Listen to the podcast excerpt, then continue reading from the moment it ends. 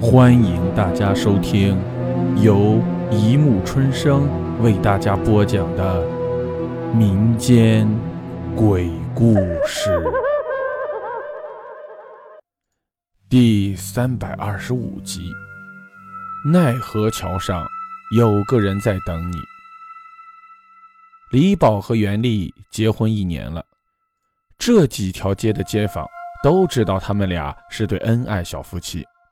其实，俩人也吵架，只是李宝的脾气比较绵，总是让着倔强的袁丽。两个人有个共同的爱好，就是都喜欢去游山玩水。这年十一，小两口去了五台山。一路上游山玩水，看不尽的秋景，很是开心。两人在山上拜过佛祖，吃了午饭，就下山了。在山脚下等车的时候，有个衣着破烂的道士来到李宝跟前，跟李宝说：“真人，我看您的面相，主克妻之相。上天有好生之德。”只要施主出一百块香火钱，真人我就忍痛把一道灵符给你，保你夫妻十年姻缘。袁丽一听，拉着李宝就上了车，边走边说道：“什么符能值一百块？而且五台山上敬的是佛祖，这道士明摆了是骗人。”道士最后一句话，小两口却没有听到。孽缘啊！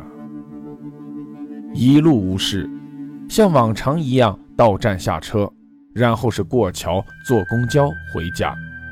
可是，在桥上时，一辆车从小两口后面飞驰而来，然后砰的一声，李宝就昏了过去。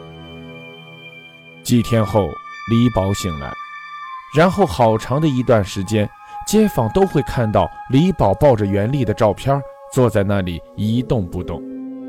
如果有人能看出别人在想什么，他就知道李宝在想着袁丽在车上曾经跟他讲过的一句玩笑话：“老公，如果你克死了我，我就在桥上等你。”半年后，李宝好了点只是他总和母亲讲，袁丽在梦里跟他讲他在桥上等着他。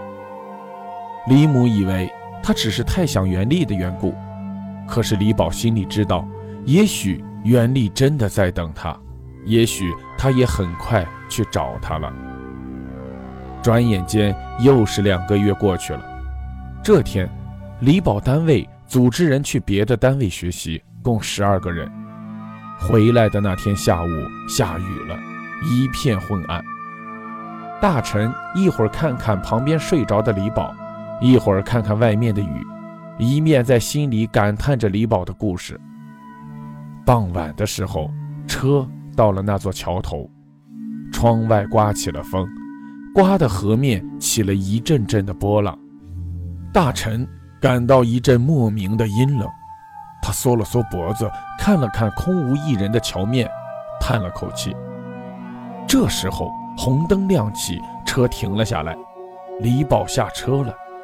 车子启动时，大臣突然张大了嘴巴。他看到了袁丽跟在李宝的身后，像往常一样向他挥手。他想喊，可是感觉浑身一点力气都没有，嘴都张不开。突然，他想到李宝是可以坐过了桥，到公交站牌下车的。大臣眼睁睁地看着车超过了李宝和袁丽，向前驶去。没过多久，突然砰的一声巨响，像是什么撞断了栏杆。第二天，电视上播道：“我市某单位所属的一辆客车，当行驶到我市某桥上时，由于天阴路滑，冲入河中，车上十二人全部遇难，其中一人为司机，其他十人全部为所属单位员工。车上的另一名乘客因故提前下车，躲过一劫。”好了，故事播讲完了，欢迎大家评论。转发关注，谢谢收听。